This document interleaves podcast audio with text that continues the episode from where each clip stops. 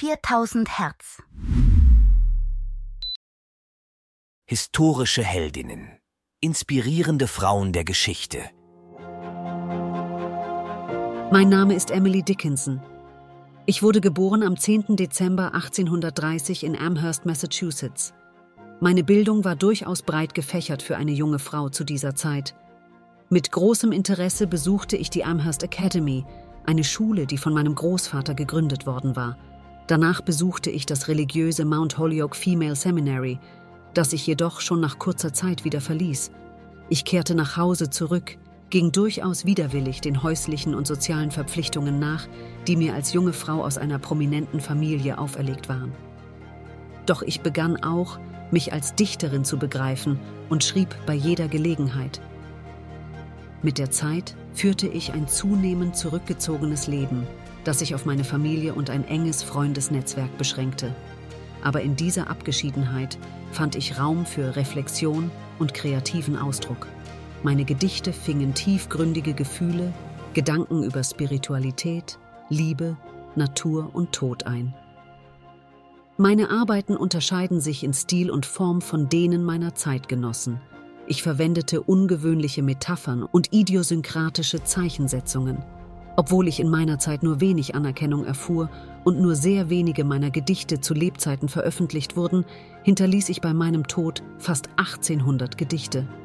Diese wurden später in mehreren Sammlungen veröffentlicht und machten mich zu einer der bekanntesten amerikanischen Dichterinnen des 19. Jahrhunderts. Neben meiner Poesie hinterließ ich auch einen intensiven Briefwechsel, vor allem mit Freunden und Familie. Diese Briefe geben Einblick in meinen scharfen Verstand, meinen Humor und meine komplexe Persönlichkeit. Meine Lebensentscheidungen, einschließlich meiner Wahl, zurückgezogen zu leben, wurden oft missverstanden und falsch interpretiert. Doch gerade diese Entscheidungen ermöglichten es mir, eine tiefgreifende künstlerische Vision zu entwickeln – welche Ironie, dass ich, die ich so viel Zeit in Abgeschiedenheit verbracht habe, nach meinem Tod eine so starke und bleibende Präsenz in der literarischen Welt wurde. Ich wurde nicht nur als Dichterin anerkannt, sondern auch als eine Frau, die trotz der Konventionen ihrer Zeit ihren eigenen einzigartigen Weg fand. Mein Name ist Emily Dickinson. Ich bin gestorben am 15. Mai 1886. Mein Tod wurde durch eine Nierenkrankheit verursacht, die mich in meinen letzten Jahren heimsuchte doch mein Erbe und die Inspiration, die ich hinterließ, leben weiter.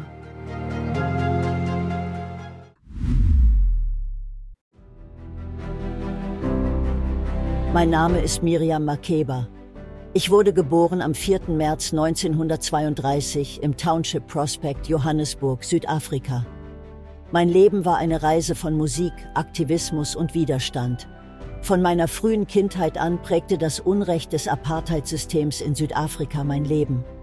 In den 50er Jahren begann ich, professionell als Sängerin zu arbeiten und wurde zu einem nationalen Star. Nachdem ich 1959 im Anti-Apartheid-Film Come Back Africa mitgespielt hatte und mich infolgedessen in Europa und den USA aufhielt und dort auftrat, wurde mir die Wiedereinreise nach Südafrika verweigert.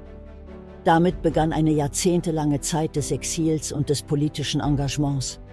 Zeitlebens nutzte ich meinen internationalen Erfolg, um das Bewusstsein für die Ungerechtigkeiten in Südafrika zu schärfen. Nachdem ich mich 1963 vor den Vereinten Nationen gegen das Apartheid-Regime aussprach, wurde mir die südafrikanische Staatsangehörigkeit aberkannt. Während dieser Zeit lebte ich in den USA, meine internationale Bekanntheit wuchs und ich arbeitete mit Größen wie Harry Belafonte zusammen. Mit ihm nahm ich auch das Lied Pata Pata auf, das weltweit zu einem Hit wurde.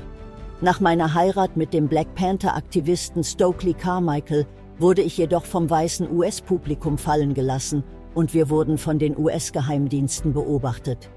Ich zog nach Guinea und später nach Belgien. Nach der Freilassung von Nelson Mandela und dem Ende der Apartheid kehrte ich 1990 nach Südafrika zurück.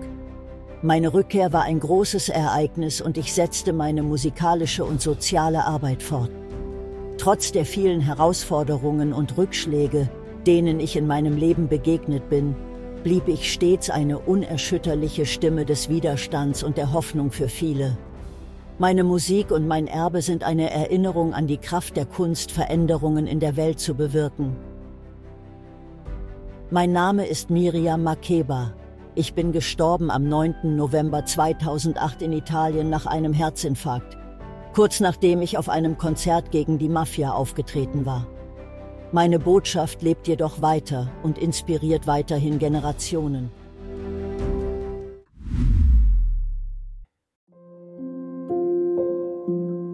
Mein Name ist Junko Tabei. Ich wurde geboren am 22. September 1939 in Miharu, Fukushima, Japan. In einer Zeit, in der Frauen in Japan oft auf traditionelle Rollen beschränkt waren, brach ich mit den Konventionen und verfolgte meine Leidenschaft für das Bergsteigen. Als Kind war ich schwach und oft krank. Aber ich ließ mich nicht von meiner körperlichen Konstitution definieren. Während eines Schulausflugs fand ich meine Liebe zum Bergsteigen Trotz der vielen Hindernisse, die mir in den Weg gelegt wurden, einschließlich kultureller Erwartungen und finanzieller Hürden, war ich entschlossen, meiner Leidenschaft weiter nachzugehen. Weil die männlich dominierte Kletterwelt mich frustrierte, gründete ich den Yoshi Tohan Club, den ersten Bergsteigerinnenclub in Japan, der ausschließlich aus Frauen bestand. Dies war eine deutliche Botschaft an alle Frauen, sich nicht von gesellschaftlichen Erwartungen einschränken zu lassen. Im Jahr 1975 machte ich mich mit einem weiblichen Team auf den Weg und wurde die erste Frau, die den Gipfel des Mount Everest bestieg, den höchsten Berg der Welt. Im Jahr 1992 wurde ich zudem die erste Frau, die die Seven Summits vervollständigte, das heißt die jeweils höchsten Berge der sieben Kontinente bestiegen hatte. Mit meinem Durchhaltevermögen und meiner Entschlossenheit habe ich wohl viele andere inspiriert und bewiesen, dass Geschlecht und gesellschaftliche Erwartungen keine Grenzen setzen sollten. Bergsteigen war jedoch nicht mein einziges Interesse. Ich setzte mich auch für den Umweltschutz und die Erhaltung von Bergregionen ein, hielt Vorträge und schrieb Bücher, um meine Erfahrungen und Erkenntnisse mit der Welt zu teilen. Obwohl meine Expeditionen mich oft in Lebensgefahr brachten, war ich stets entschlossen, meine Grenzen zu überschreiten und die Welt aus der höchstmöglichen Perspektive zu betrachten. Mein Name ist Junko Tabei. Ich bin gestorben am 20. Oktober 2016, nachdem ich mich dem Krebs geschlagen geben musste. Doch mein Erbe lebt weiter als Zeugnis für das, was möglich ist, wenn man seinen Träumen folgt und sich nicht durch Hindernisse abhalten lässt.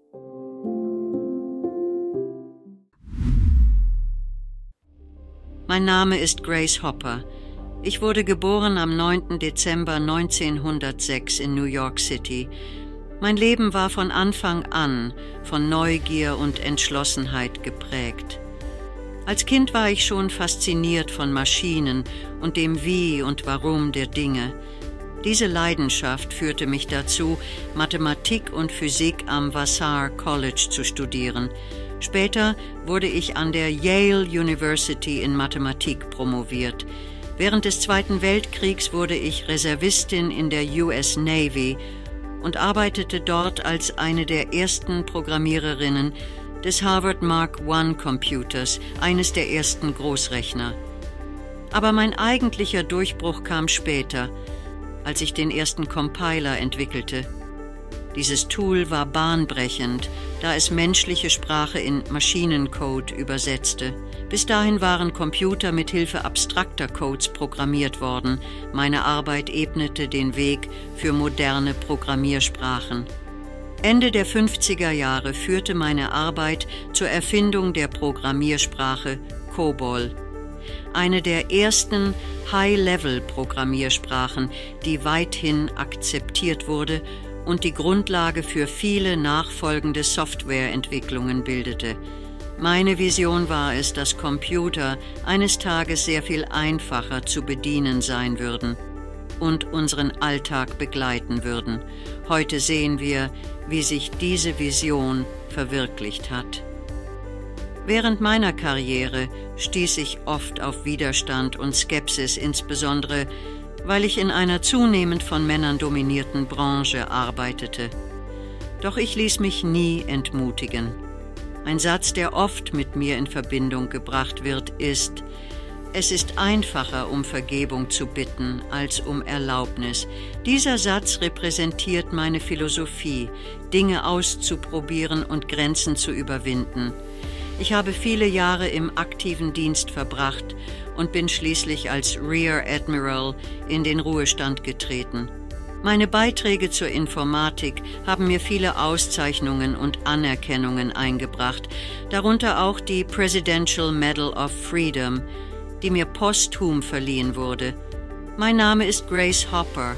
Ich bin gestorben am 1. Januar 1992 an den natürlichen Folgen meines Alters in meinem Zuhause in Arlington County, Virginia. Mein Leben war ein Zeugnis von Entschlossenheit, Neugier und Innovation.